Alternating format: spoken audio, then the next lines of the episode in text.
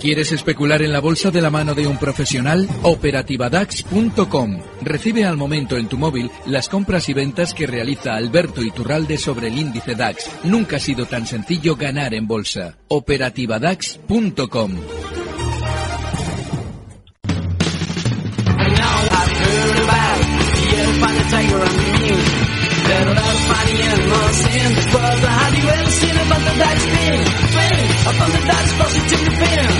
Experience been bound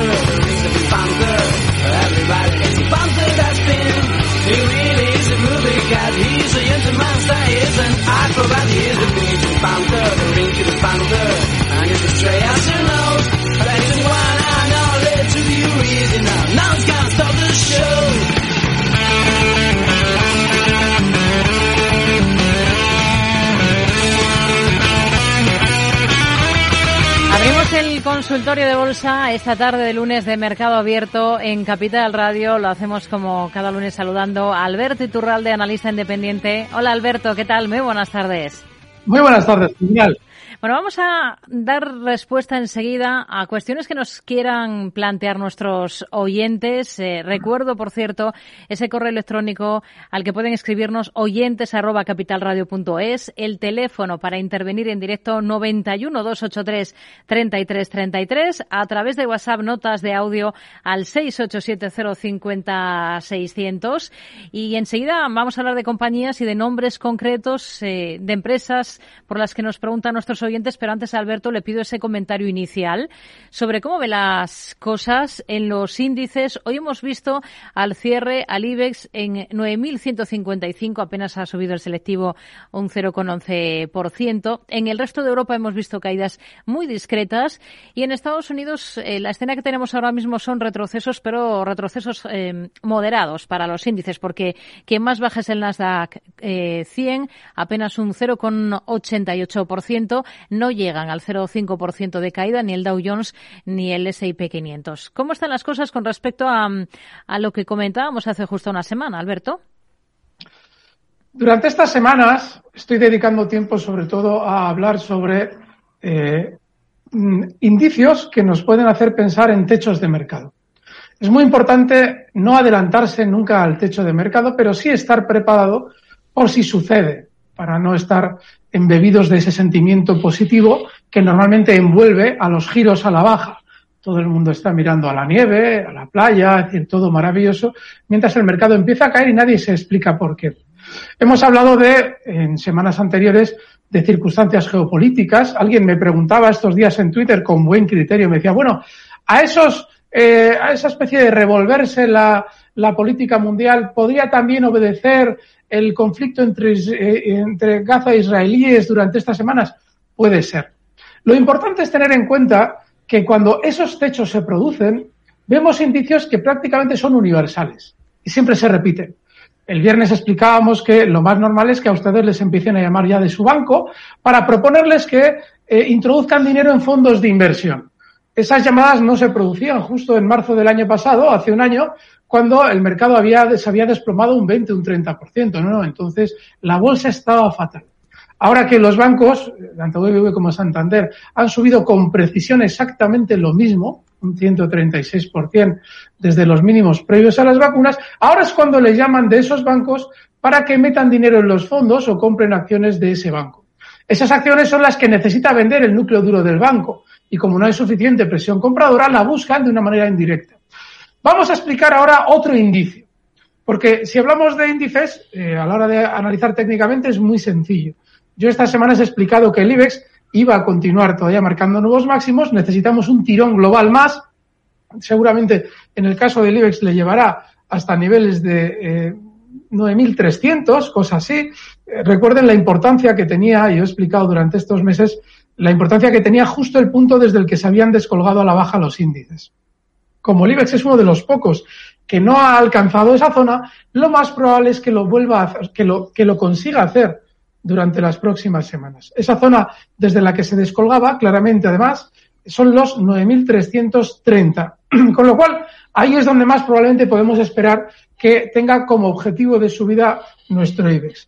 Lo importante, y ahora vamos a ese indicio de probable techo que quería comentar, lo importante es observar fenómenos como los que ya se están empezando a vivir en el mercado con valores de tercera fila. Cada tres años, cada vez que hay un movimiento global importante al alza, suele ser de media más o menos cada tres años, yo suelo explicar siempre algo que hay que volver a traer ahora a la mesa. Y es el fenómeno de la capitalización bursátil a la hora de realizarse las subidas.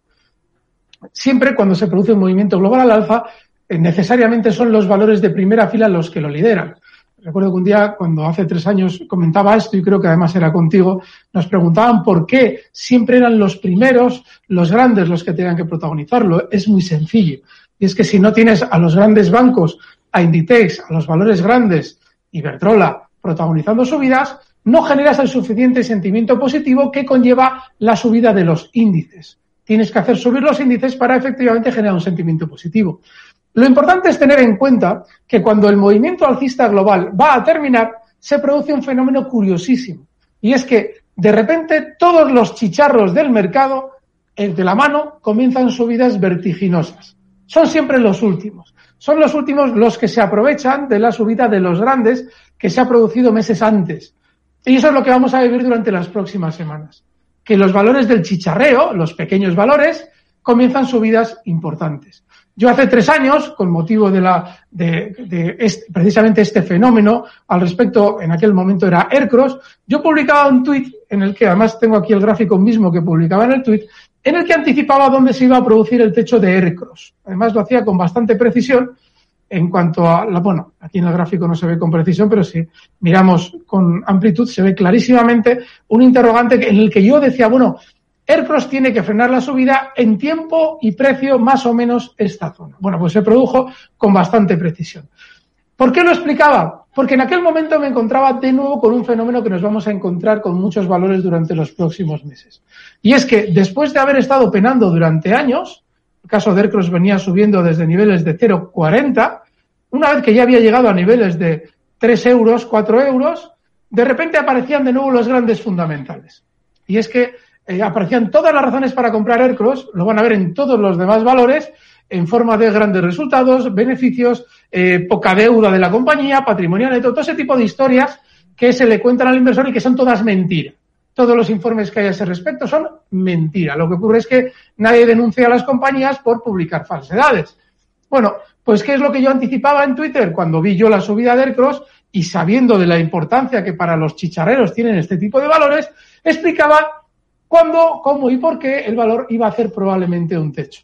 Bueno, pues fue así. Partilla de zonas de 5, dibuja un techo y recorta ni más ni menos que desde 5 hasta, en unos pocos años, hasta 1,40. Estamos hablando de una caída del 73%.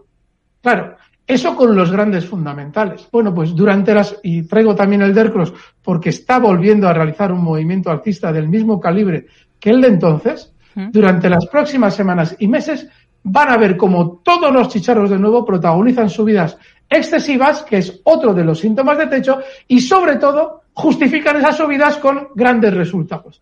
A ti, Rocío, te digo que mm, en breve te van a empezar a llamar de todas estas compañías para informar a tus oyentes. Consiste en engañar a tus oyentes para colocarles títulos de una compañía que hace dos años no quería nadie y ahora que ha subido te están intentando a ti convencer de que hay que promocionar a modo de informar a tus oyentes. Te lo sugiero más que nada para que les cobréis dinero en la promoción, ya que van a intentar sacar dinero a costa de las emisoras financieras, por lo menos que a vosotros os llegue parte del pastel, porque ya me encargaré yo los lunes a la tarde y los viernes a la mañana de deshacer el engaño que ellos van a proponerles. Hmm. Prepárense, porque durante los próximos meses lo que llega es la chicharrería. El Cross, por cierto, ha sido hoy el que el segundo que más ha subido del continuo, un 5,12%. ¿Cuál ha sido el que más, Rocío? Día. Todos los chicharros. Hmm. Ya lo están viendo. Bueno, vamos a, vamos a ir con cuestiones, por ejemplo, eh, para empezar el consultorio de esta tarde, vamos a hablar de Telefónica, si le parece. Nos están preguntando bastante. Ha vuelto a superar esa cota de los 4 euros. Por ejemplo, Javier desde Barcelona Em, pide resistencias de Telefónica compradas a 406, nos dice. Vale, eh, Telefónica tiene una resistencia muy, muy clara, eh, que es justo la que, bueno, la que durante estos últimos eh, meses ha frenado las subidas, pero es muy importante entender que se va a romper a la alza. Esa resistencia es 413. Yo explicaba hace meses que no puede haber un techo de mercado sin una subida de Telefónica. Parece absurdo, pero Telefónica es un valor clásico y tiene que tener subidas. Hay que valorar siempre que Telefónica demuestra tener una, eh, un problemón interno terrible cuando, fíjense, mm, justo antes de la caída de la pandemia, cuando ya todos los valores sabían que tenían que caer, les hablo justo de finales de febrero del 2020, aparecía Payete para eh, decir que eh, si nos explicaba el plan estratégico de Telefónica, el plan de negocios, nos pondríamos morados a comprar. Esa era la brillante idea que se le había ocurrido al presidente de Telefónica para conseguir que ustedes no vendieran títulos en la caída, que es precisamente lo que iba a venir y de lo que él no les avisaba a ustedes. Bueno, pues Telefónica es uno de los valores que más lejos se encuentra de ese descuelgue a la baja. Ese descuelgue se produce en 5.50. Y si miramos la banca, si miramos Inditex, Iberdrola y todos los grandes, todos han llegado al punto desde el que se descuelgan, incluido Repsol. Solo hay uno que no lo ha hecho, Telefónica. Eso lo que nos debe hacer tener en cuenta siempre es que es uno de largo, uno de los peores valores del mercado español, probablemente también de Europa. Eso no significa que ahora no le vaya a tocar subir, que le va a tocar subir, probablemente. ¿Por qué? Por lo que hemos comentado. No puede haber sensación de sentimiento positivo en el mercado sin telefónica. Históricamente siempre ha sido así y va a volver a ser así. De manera que esa resistencia en 4.13, lo más normal, hoy cierra en 4.15, ¿Mm? es que se supere y ahí tenemos que acudir al, sobre todo a la historia del valor. ¿Mm? Si miramos la historia del valor, la siguiente zona en el pasado ha sido 4,55, además con mucha fuerza, también frenó justo durante después del suelo de marzo en esa zona 4,55, con lo cual es muy probable que la alcance.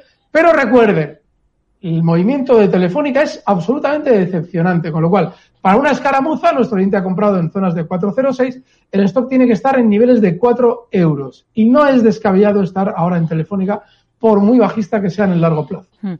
Vamos a ir con un mensaje de nuestros oyentes, con esta nota de audio que nos ha dejado uno de ellos. Hola, buenas tardes. Quería preguntarle a Alberto Iturralde por un par de valores europeos. Uno sería Heineken, del mercado holandés. Estoy dentro con beneficios desde 88 euros, busco un punto de salida. Y el otro es Pernod Ricard, del mercado francés, que también estoy en beneficios desde hace unos años dentro. Mm, querría salir ya ahora que podríamos estar haciendo un techo en los mercados. Heineken y Pernod Ricard son los dos valores por los que nos pregunta este oyente. No sé cuál de los dos gráficos tiene más a mano, Alberto, para comenzar por ahí. No tengo ninguno de los dos tickers, con lo cual probablemente, a ver, a ver si Pernod aparece. En el mercado francés, a ver, Pernod Ricard, voy a intentarlo. Pernod Ricard, a ver, a ver RI. este. RI, vale. Mira, yo en Pernod Ricard no saldría. Eh, técnicamente está en una zona de resistencia. Sin embargo, es engañosa.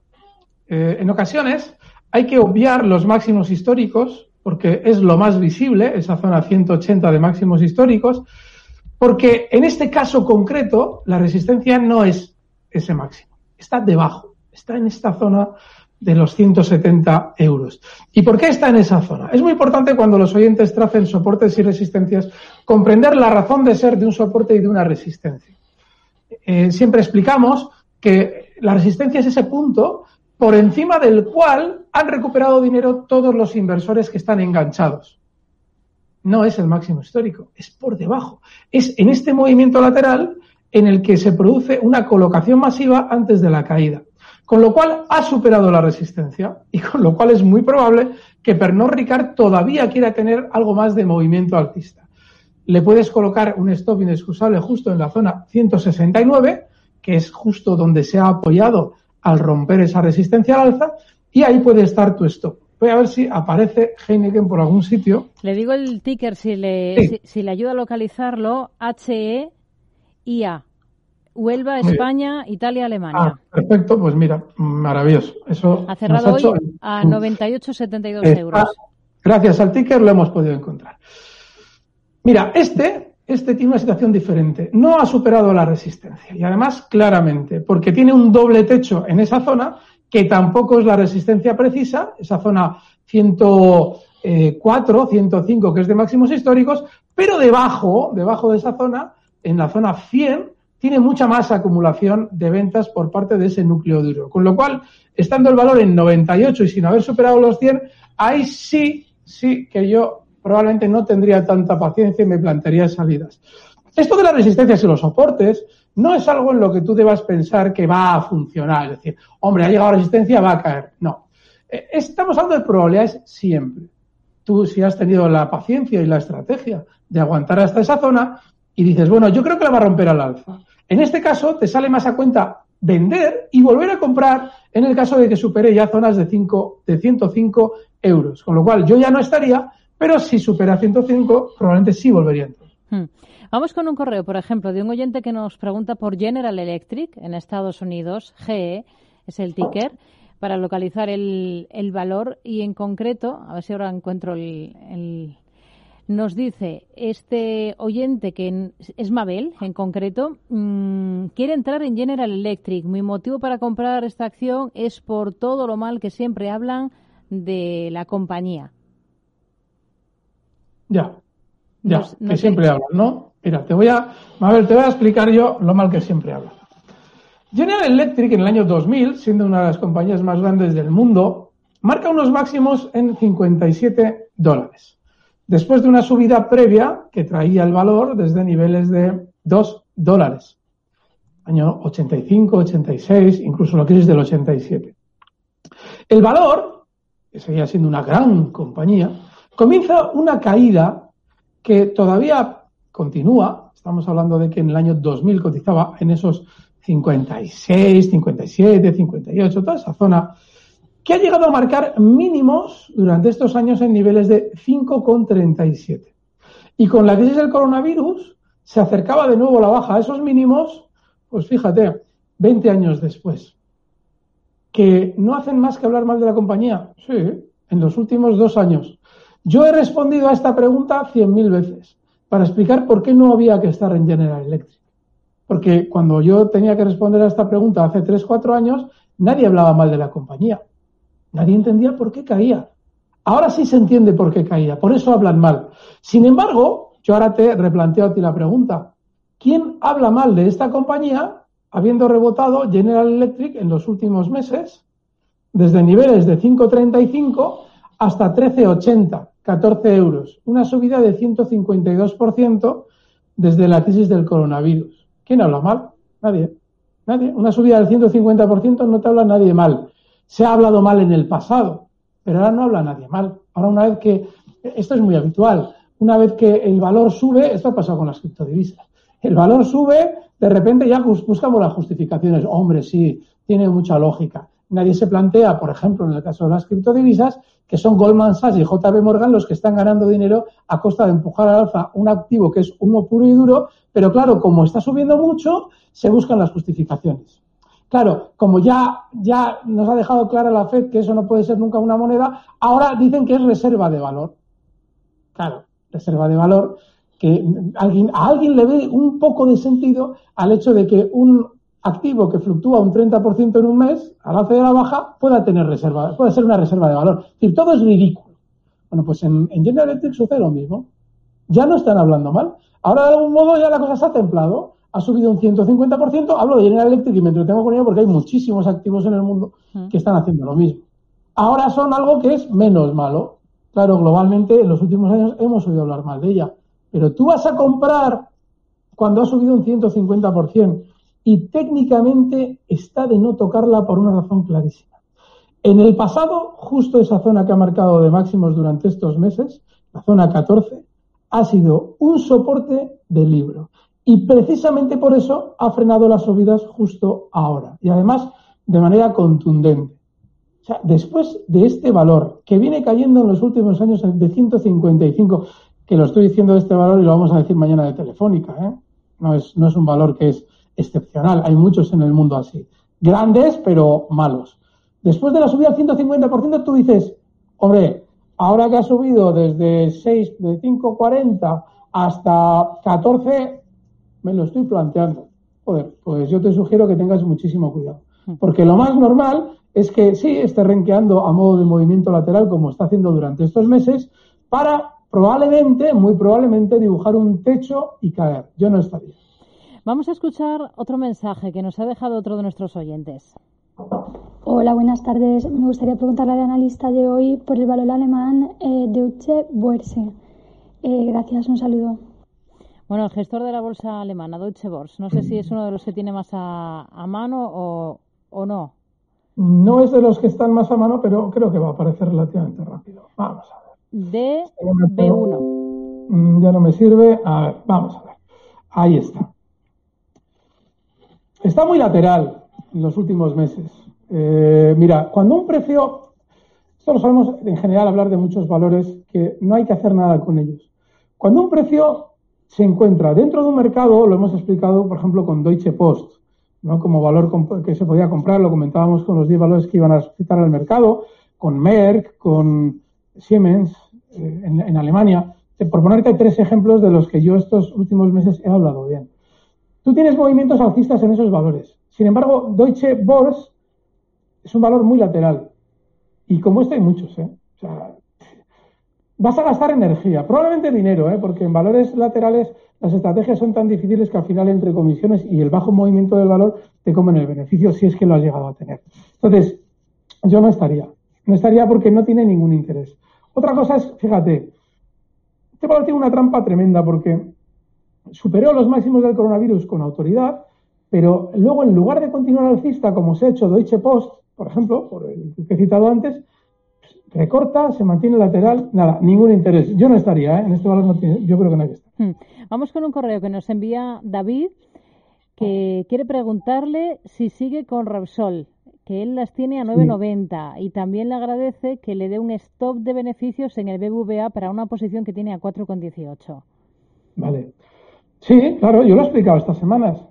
Eh, hombre, el hecho de que yo en algunas cuentas me las vaya quitando no significa que no las tenga todavía en, otras cuentas. Es decir, yo cuando llegaba a zonas de 11.10 digo, bueno, yo me voy a quitar unas pocas, pero yo sigo pensando que esto se va a 11.50, 11.60. De hecho, los mismos eh, chicos de Capital Radio eh, eh, titulaban uno de los consultorios de por qué veo bien Repsol. Es que técnicamente el descuelgue a la baja real de Repsol se produce desde esa zona 11.60. Yo no te lo puedo recomendar ya, porque yo Repsol para mí, lo moral, lo que realmente es FETEN, es recomendarla cuando lo recomendamos, en 8.90 porque ahí tienes un recorrido chulo al alza que nadie está viendo aparentemente y de repente llegamos y decimos, no, no, yo compro Repsol porque creo que va a llegar probablemente durante los próximos meses a zonas de 11 euros. Yo ahora ya en 11,18 que cierra hoy, ya no voy a recomendar comprar. ¿Tú las tienes? Yo las conservaría, porque es un precio que no tiene nada malo. Recordad lo mal que se hablaba del petróleo hace unos meses. Yo es que sigo igual, no, no he cambiado nada. Y en el caso de, de BBV, sí. A ver, en el caso de los bancos sucede algo muy parecido. Para entrar no están. Yo estas semanas atrás, cuando el Santander se igualaba en su vida al BBV, explicaba que todavía iba a marcar nuevos máximos, por encima de 3.30. Yo todavía no había llegado ni a 3.30. Y ya está en 3.33. Bueno, pues el BBV, que ya se ha igualado en movimiento, es decir, ha ralentizado la subida para que el Santander se equipare con él, pues todavía seguramente tendrá algo más de subida también. Pero hay que tener ya muchísimo cuidado. Eh, dices, bueno, dame un stop. Antes te voy a dar una zona en la que ya tienes que tener muchísimo cuidado, que es justo los 5,15. Está hoy en 5,008. Pues el stop que le puedes fijar es el que marcaba como mínimo la semana pasada en 4,80. Hmm. Pero ya son valores que tienen muy poco recorrido seguramente. ¿eh? Siguiente consulta, siguiente mensaje. Vamos a escuchar esta nota de audio. Hola, buenas tardes. Soy Ignacio de Zaragoza a ver si hay suerte y puedo entrar la pregunta para disfrutarle. Eh, quería preguntar por Aperam, comprado a 46 euros. Muchas gracias, buenas tardes. Bueno, no sé si le he escuchado demasiado bien porque había mucho ruido de fondo eh, en el momento en el que grababa este mensaje Nacho de Zaragoza, pero pregunta por Aperam. Aperam. Hmm. ¿Por qué compras en 46? No sé, yo de verdad intento a veces, digo, vale, tiene lógica esto, ¿no? no sé, es que no tiene ni pies ni cabeza. O sea, por ejemplo, antes a, un oyente nos decía, nos escribía, decía, no, General Electric, ¿por qué habla mal de ella? Tiene lógica. Ahora no habla mal, de ella la gente. Tiene lógica porque ya dice, no, no, como hablan mal, igual sube. Bueno, pues su razonamiento, aunque ahora ya en el momento en el que se encuentra General Electric no sea preciso, tiene su lógica. O sea, Apera, Miren, es que, mira, el, oyente tiene que ponerse los, gráficos de Capital Radio sí o sí.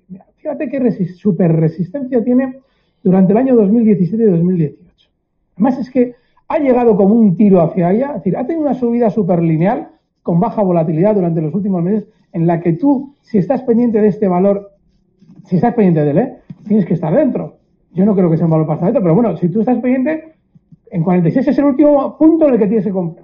Tienes desde 25, donde se descuelga ya, se, se libera ya de esa, ese movimiento lateral eh, justo a primeros de año, hasta 40, en las que puedes comprar, además muy fácil. Y ahora en la resistencia compras, 46. No sé, claro que puede romper la alza, pero comprar ahora ni pies ni cabeza. Otra cosa es que supere el 50 y bueno, pero no, eso no lo veo sin ningún sentido. Hmm. Nada. ¿Qué nos dice de Grifols? Por ejemplo, para responder a otra oyente, eh, Mónica, que quiere saber su opinión sobre Grifols a medio plazo y también sobre Checkpoint en Estados Unidos a corto medio plazo. Le doy el ticker de esta última de Checkpoint, cotiza en el Nasdaq, es CHK de kilo, P de Pamplona. CHKP, Checkpoint. Y luego. Sí, perdona. Grifols, que seguro que la tiene más a mano. Sí, estoy intentando asimilar ese planteamiento del medio plazo y todas esas cosas. ¿Qué es eso de medio plazo? Me, gustaría que me explicaran qué es eso de medio plazo. Es decir, si el valor va a caer, ahora va a desplomarse, no, yo estoy a medio plazo. Oye, que te van a partir la cara. Ya, pero como estoy a medio plazo, me quedo. No. Grifols está ya en resistencia.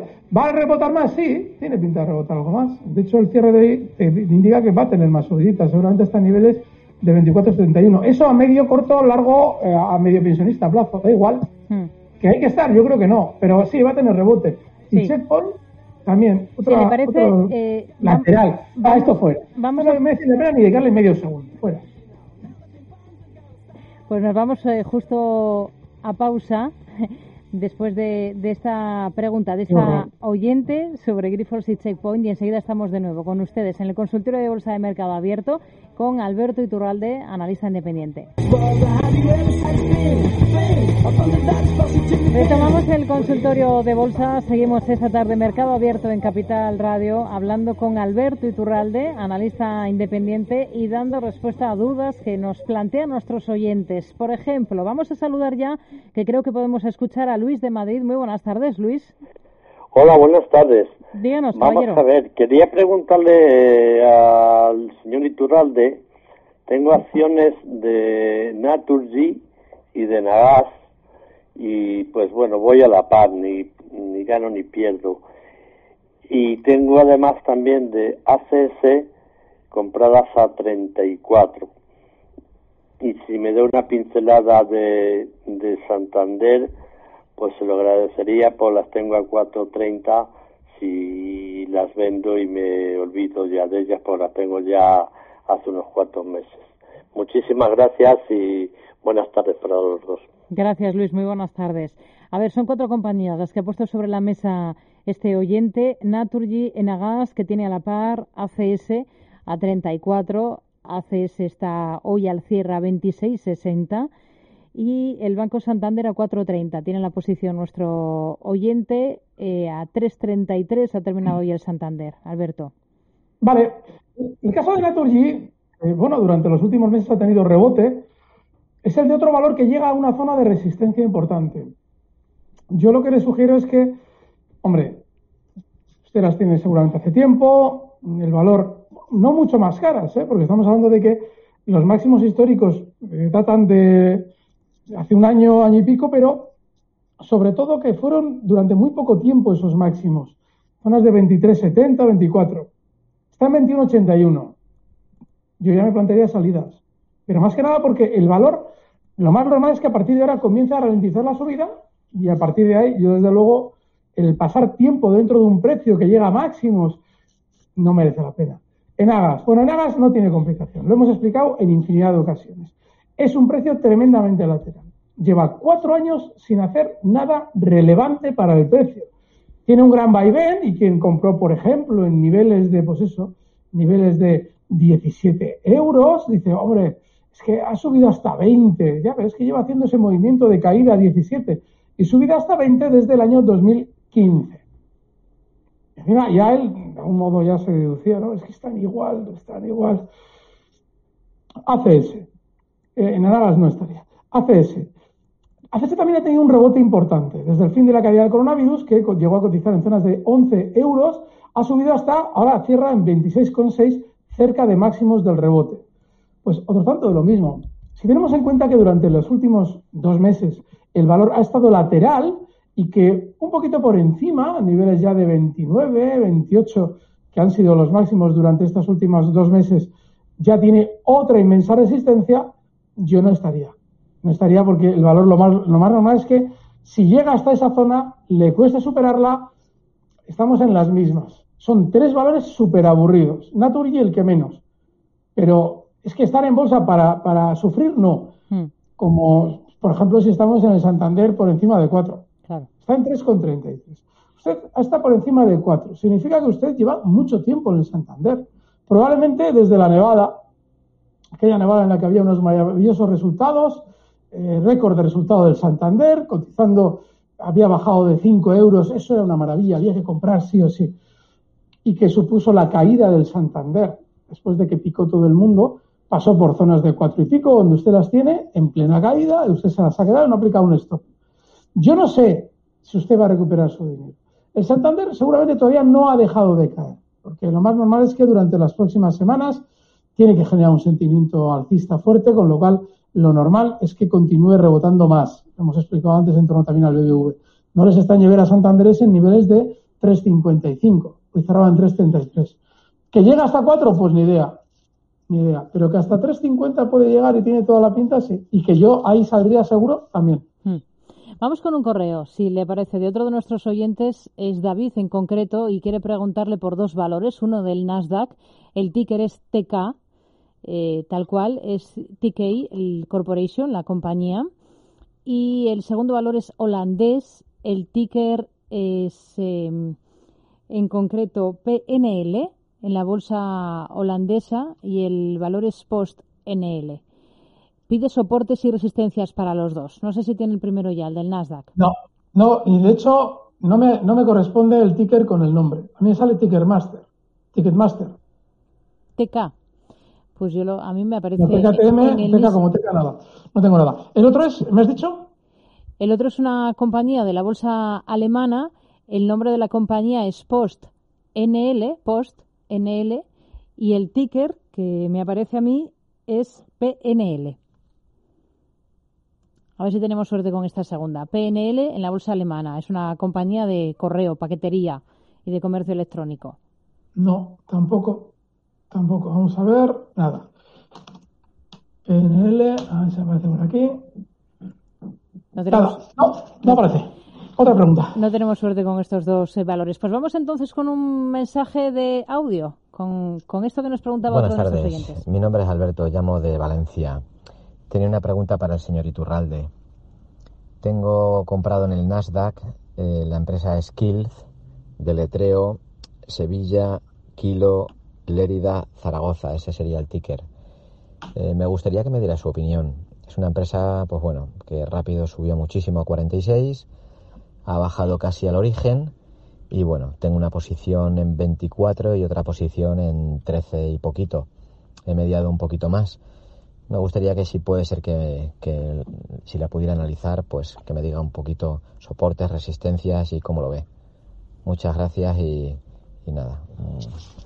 Un, abrazo para todos. No sé si he podido localizar la empresa. No. Es el, Skillsoft. No. No, no la tengo. el- Otra. el ticker es SKLZ. Es una compañía de videojuegos. Y el nombre de la compañía es SKILLZ. Del NISE. Ah, del NISE. Vale, Sí, vale, sí. vale, vale, vale, vale. vale. Nos ha dicho Nasdaq. Cotizando ahora mismo. Es, es muy importante, aquí está, es muy importante el mercado. Yo, yo cuando eh, Visual Chart es como es, eso eh, no lo vamos a negar. Pero si no me dicen bien la, la referencia es imposible. A ver, qué horror. O sea, la de tiempo que hemos dedicado a esto. O sea, hemos dedicado un minuto de programa a este valor entre la llamada y el encontrarlo. Qué horror, qué manera de perder el tiempo más grande. O sea, un valor que viene cayendo desde 45. Claro, como no aceptamos perder dinero, cuando el valor se nos va de, entre comillas, se nos va de madre, porque hemos comprado, no sé si eran 24, promediamos. Vamos a comprar más. Total, guay, como nos ha ido de maravilla la primera, hemos palmado un montón, a ver si palmamos más. Y que alguien nos diga qué va a hacer el valor. Otra pregunta, por favor. A ver, una más bien teórica. Para responder a un oyente, Luis, que le pregunta. Me gustaría preguntarle a Alberto Iturralde qué entiende él por una buena o muy buena empresa desde el punto de vista fundamental o técnico en cualquiera de los índices. Vale. En el, punto de vista fundamental, si en España hubiera una sola verdad, una, no hablo de entre los millones de cosas que se dicen, mil verdades. No, una verdad a la hora de dar información por parte de las empresas, yo sería analista fundamental. Y creo que sería bueno. Pero como no hay ni una, porque la ley en España no se aplica, lógicamente las empresas engañan a todo el mundo. Por eso yo nunca hablo bien en general de las empresas españolas. Solo hay una, una, que se salva de esta criba, que es Inditex. Es la única empresa que moralmente, en el plano público, mantiene el tipo. Todas las demás mienten más que hablan. Con lo cual, si acudimos a fundamentales, probablemente para mí Inditex es una buena empresa. Porque sí, le ha afectado el coronavirus, tal, todo el rollo. Cuando vamos al extranjero, ahí, sobre todo en Estados Unidos, hay muchas más verdades. Por eso yo hablo bien de valores como Berkshire Hathaway en el plano fundamental. Pero para mí, lo realmente importante es entender que una empresa que está bien fundamentalmente, también lo está técnicamente. Es que estoy hablando de esto mientras veo el valor ese skill de fondo y, es como la esquizofrenia pura, porque no hay cosa peor que puedan ver. Con lo cual voy a quitar esto y voy a intentar poner algo más agradable a la vista que ese valor. Oye, aparece Coinbase. Es que estamos de mal en peor. A ver, vamos a ver. Eh, estos días atrás yo hablaba de eh, Visa, por ejemplo. Sí. Visa es un valor que técnicamente explicábamos por qué estaba muy bien. Yo no sé fundamentalmente cómo está, me da lo mismo, pero técnicamente está muy bien. ¿Por qué? Porque superan nuevos máximos, o sea, los máximos anteriores marcan nuevos máximos y no hay nada que en el valor te deba hacer pensar que la compañía no esté bien para seguir subiendo. En el caso de Berkshire Hathaway, igual, a ver si aparece, lo hemos comentado durante estas semanas, meses, bueno, llevo muchísimo tiempo hablando bien de este valor. Fíjense, una tendencia alcista, es decir, no hay empresa que estando bien fundamentalmente no esté subiendo. Es inevitable. Otra cosa es que haya subido antes de dar las noticias, que eso sucede en el 99% de las ocasiones, y luego nos dan algunas noticias y el valor ya no sube. ¿Por qué? Porque esa cotización ya refleja las noticias que te está dando, con lo cual el núcleo duro de la compañía está repartiendo títulos y lo que quieren es caer, ¿vale? Con lo cual, no es que una empresa esté bien en el plano fundamental, es que es coherente los dos aspectos. Porque si una empresa está bien fundamental, en plano fundamental, pero ya ha realizado la subida, tú no tienes que entrar. ¿Por qué? Porque lo bueno de lo fundamental ya está absorbido por el precio, con lo cual va a caer por muy bien que estén fundamentales. Y sin embargo, si estando bien por fundamentales todavía no ha realizado toda la subida, ya está en una tendencia alcista que tú ves en el gráfico. No hmm. necesitas meterte en las cuentas de la compañía. Con lo cual, no es, eh, es como lo de la inteligencia emocional o técnica, no, no, sí es, es todo muy parecido. Yo siempre he explicado que para aprender de bolsa hay que echar imaginación y ver esa imaginación qué resultados tiene. Luego hay una inteligencia emocional aplicada a lo técnico. Pues esto es igual. No piensen ustedes que una empresa está bien por fundamentales y mal técnicamente. Eso no tiene ni pies ni cabeza. Las dos van siempre de la mano. Hmm. Ya que ha citado a Inditex precisamente como, como ejemplo aquí en el mercado español, el próximo correo que nos envía Pablo, mm, eh, uno de los valores por los que nos pregunta es, es ese, la textil. Tiene compradas acciones a 25,81 euros, quiere saber cómo las ve. Y la otra empresa que tiene en cartera es la alemana automovilística BMW eh, compradas en este caso a 72,28. Vale. El caso de, eh, de Inditex, si es que es, eh, mientras miro la, mientras miro la, las otras, vamos a ir viendo Inditex. Es súper alcista. De hecho, me parece una empresa súper honrada. Me parece que cuando un valor está eh, realizando movimientos con esa nobleza, eh, que le ha afectado el coronavirus todo y más, y tiene esas subidas, pues lo que tenemos es que confiar en ellas. Estamos hablando de un precio que se acerca a máximos en 32,31 con una velocidad enorme. Lo más normal es que los rompa al alza. Es súper honrado. O sea, este, este, la persona que, cuando hablan de Amancio Ortega, es que es el tío más digno que hay en España. En cuanto a un individuo con un capital adquisitivo, lógicamente, una enorme. O sea, es que es terrible porque podía haber aprovechado hacer mil trampas con el coronavirus y no lo han hecho. O sea, se ha mantenido lateral, ha tenido su susto, como todos los valores, es inevitable porque le salieron muchas ventas de golpe y tuvo que retirarse a la baja, pero en cuanto ha podido, ha recogido todo ese papel y ha subido el valor. Es que a mí cuando alguien dice, una, una empresa buena, la tienes ahí, pero mira el gráfico, si no hace falta que te metas en los fundamentales. Es que el gráfico está súper alcista. ¿Que puede frenar en máximos? Puede hacerlo. Pero es que este valor tenía todos los boletos para caer y no lo ha hecho. Con lo cual, yo la sigo viendo bien. El problema está en que aquí sí que es importante tener en cuenta esa resistencia de máximos, ¿vale? Y ahí eso te implica que tienes que tener un stock justo en zonas de 30 con 50. Pero el valor tiene una pinta impecable. Hmm. BMW. Es que después de hablar de índices vamos a BMW y, y me entro en depresión. Porque si dijeras, bueno, es que está cerca de máximos históricos. Máximos históricos en BMW están en 120 euros. Hmm.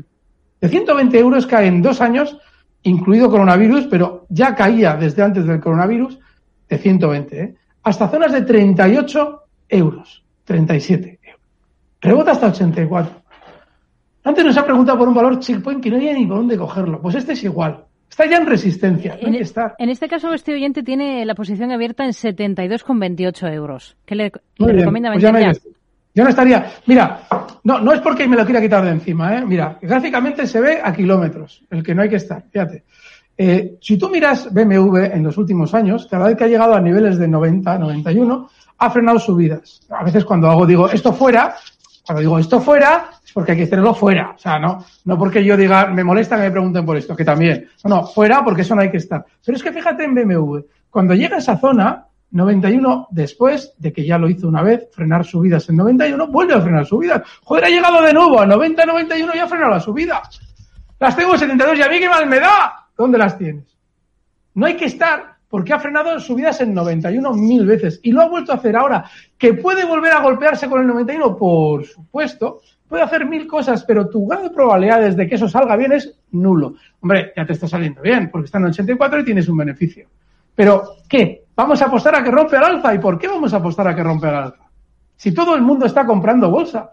Es decir, todo el mundo está ahora mismo vi- viendo que se ha perdido oportunidades. ¡Ay, hay que comprar! Claro, eh, que BMW viene subiendo desde 37. O sea, se ha más que duplicado. Fíjate, en la subida que ha tenido BMW en los últimos, en el último año, concretamente, viene a ser como todos, ¿eh? es que esto es muy, mira, como los grandes bancos españoles, el 140%.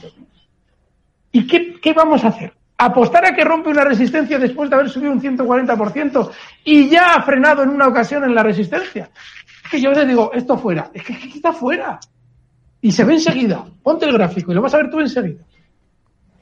Vamos con otra nota de audio de otro de nuestros oyentes. Es este.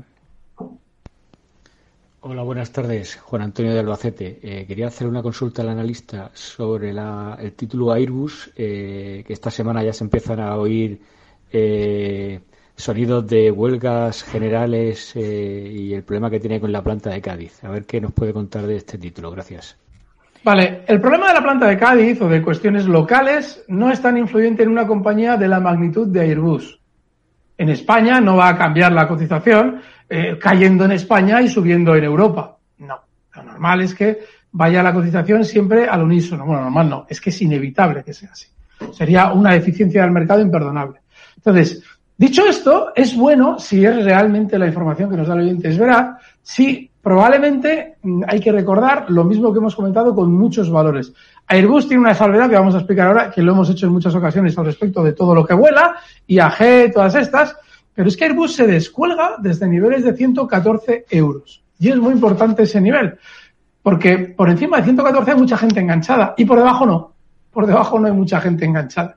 Eso significa que probablemente el cuidador de Airbus tiene margen de subida. No quiere decir que lo vaya a hacer. ¿Por qué? Porque ya saben que los datos de la pandemia nos enteramos los últimos y ellos se enteran los primeros. Con lo cual, ojo, a ver si van a saber algo que nosotros no y entramos compradores en Airbus, que él ya las tiene y, y, nos, metemos en un problema. Pero si tú ya las tienes y ya estás diciendo, bueno, es que hay rumores de huelga, pues el efecto Tubacex, que el valor, sorpresivamente, ¿quién se lo iba a imaginar? Sube durante estas semanas como no lo había hecho en tiempo. Pues eso. Es decir, que aprovechan las crisis sociales para subir. Si tu stop va a estar en 93,50, cotiza ahora mismo Airbus en 96,9, vale. Si no, yo no estaría, pero sí, está bien visto y el valor no tiene mala pinta. Hmm. ¿Cuál de estos tres valores ve mejor para entrar? Nos pregunta Francisco. ¿ACS Merlin o Bayer? Merlin, Properties. Eh, a ver si aparece. No, es que tiene su lógica, porque Bayer es un. Bueno, ACS no. Eh, eh, el peor de todos, ACS. Pero es que Bayer, ahora vamos a explicar por qué tiene un problema. Y no es que esté mal, es que a largo plazo lo normal es que funcione. Qué horror. Que, funcione muy renqueante, es decir, que no te dé la opción de ganar dinero en poco tiempo. Yo creo que Merlín, y lo hemos explicado, porque es otro de los efectos clásicos del mercado español. Después de subir la banca, normalmente van los sectores adyacentes a la banca, es decir, seguros, inmobiliario. Y lo normal es que Merlín alcance zonas de 9,60. ¿Vale? A los objetivos que le dábamos hace meses hay que restarle dividendos. Pero esa zona 9,60 es muy probable, está en 8,87. Quiero echar un vistazo a Bayer, a ver lo que ha hecho estos, estos últimos eh, meses. Sí. Si puedo, aquí está. Mira, el problema de Bayer, que va a subir también, además se ve claramente en el gráfico que tiene todo el gesto de subir durante estas próximas semanas, además de manera inmediata va a tener subida. El problema de Bayer es que recuerden todo, todo el historial de Bayer, es que tiene una caída muy fuerte, tiene que ir haciendo un suelo de largo plazo en el que esté ahí, pum, pum, pum, parando durante mucho tiempo, y para un ahorrador viene bien. Pero para un especulador que está planteándose cuál de los tres está bien y se lo pregunta a un especulador como yo, pues de los tres Merlin. Pero a Bayern está bien también, ¿eh? Va a tener rebote. Hmm. No tiene mala Ya que ha citado a, Merlin, eh, aprovecho para, para enlazar con Colonial, que ha presentado resultados al cierre de esta oh. jornada. Gana 21 millones de euros en los tres primeros meses del ejercicio. Esto supone una caída mm, del 33% con respecto a lo logrado en igual periodo del ejercicio anterior como consecuencia de las desinversiones realizadas a cabo por la compañía en los últimos 12 meses. Vamos con otra cuestión de otro de nuestros oyentes. Vamos a escuchar. Hola, buenas tardes. Soy Rafa desde Asturias. Mm, primero quería dar las gracias a Alberto por Mafre y por Santander. Y quería preguntarle por L'Oreal. Estoy dentro eh, desde los 223 euros, está en 355, 52, me parece que ha hecho hoy. Y quería saber si es momento de salirse. Muchas gracias.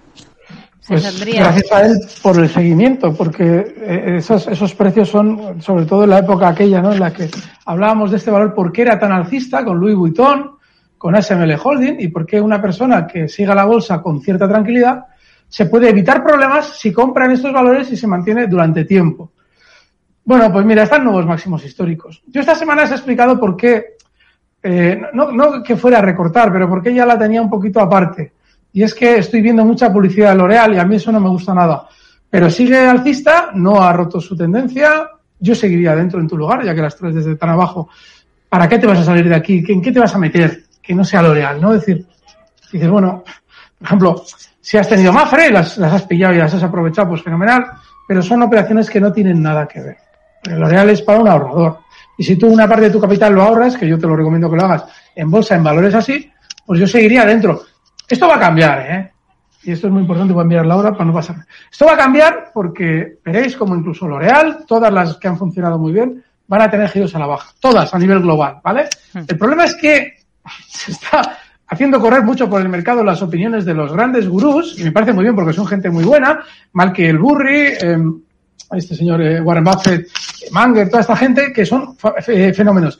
Pero son inversores de son un transatlántico, giran muy lentamente. Un especulador que sigue la bolsa al día no le sirve de mucho que estos hombres digan con muy buen criterio que el mercado tiene que recortar, porque va a recortar. Ahí hay que estar un poquito pendientes de cuándo lo va a hacer para, joder, no, aburrirnos. Vamos a estar aquí seis meses esperando a que recorte y la cosa sube sin nosotros. Bueno, pues es un poco el ejemplo de lo que sucede con L'Oreal, que seguramente va a tener un recorte, pero sigue muy alcista. Y no hay que venderlas. Yo creo que no me las quitaría. ¿eh? Hmm. Seguiría dentro y esperando a, ver, a ver, hasta dónde quiere llegar. Está muy bien. Una pincelada de Endesa, si le parece, Alberto, que tenemos muy poquito tiempo ah. para responder a, a Octavio, que nos pregunta qué puede esperar de la compañía después del tirón que tuvo la semana pasada, el jueves y el viernes, que las tiene en cartera, más o menos en el precio de compra, y no sabe qué hacer si vender ya. Mira, cuando ponte los gráficos tú también. Cuando un tirón se produce dentro de un movimiento lateral, no hay que fiarse de que eso suponga un gran cambio en la tendencia del valor. Es decir, El, el, tirón se tiene que producir al romper el movimiento lateral. Sin embargo, cuando un tirón se produce dentro de un movimiento lateral, lo que te está queriendo decir es que calienta el valor para que salgan las noticias y digan, eso ha subido un 5% y pique todo el mundo y se vuelva a frenar en zonas de lo que es la resistencia dentro del gran movimiento lateral. Luego ya te están dando indicios hmm. de qué es lo que, si te aburres, deberías hacer, creo yo. ¿eh? Yo ya no estaría. Alberto Iturralde, analista independiente. Gracias, como siempre. Hablamos la próxima semana, el próximo lunes. Muy, buenas tardes. Fuerte abrazo. Recibe al momento las operaciones de Alberto Iturralde vía SMS en tu móvil. Operativa DAX.com.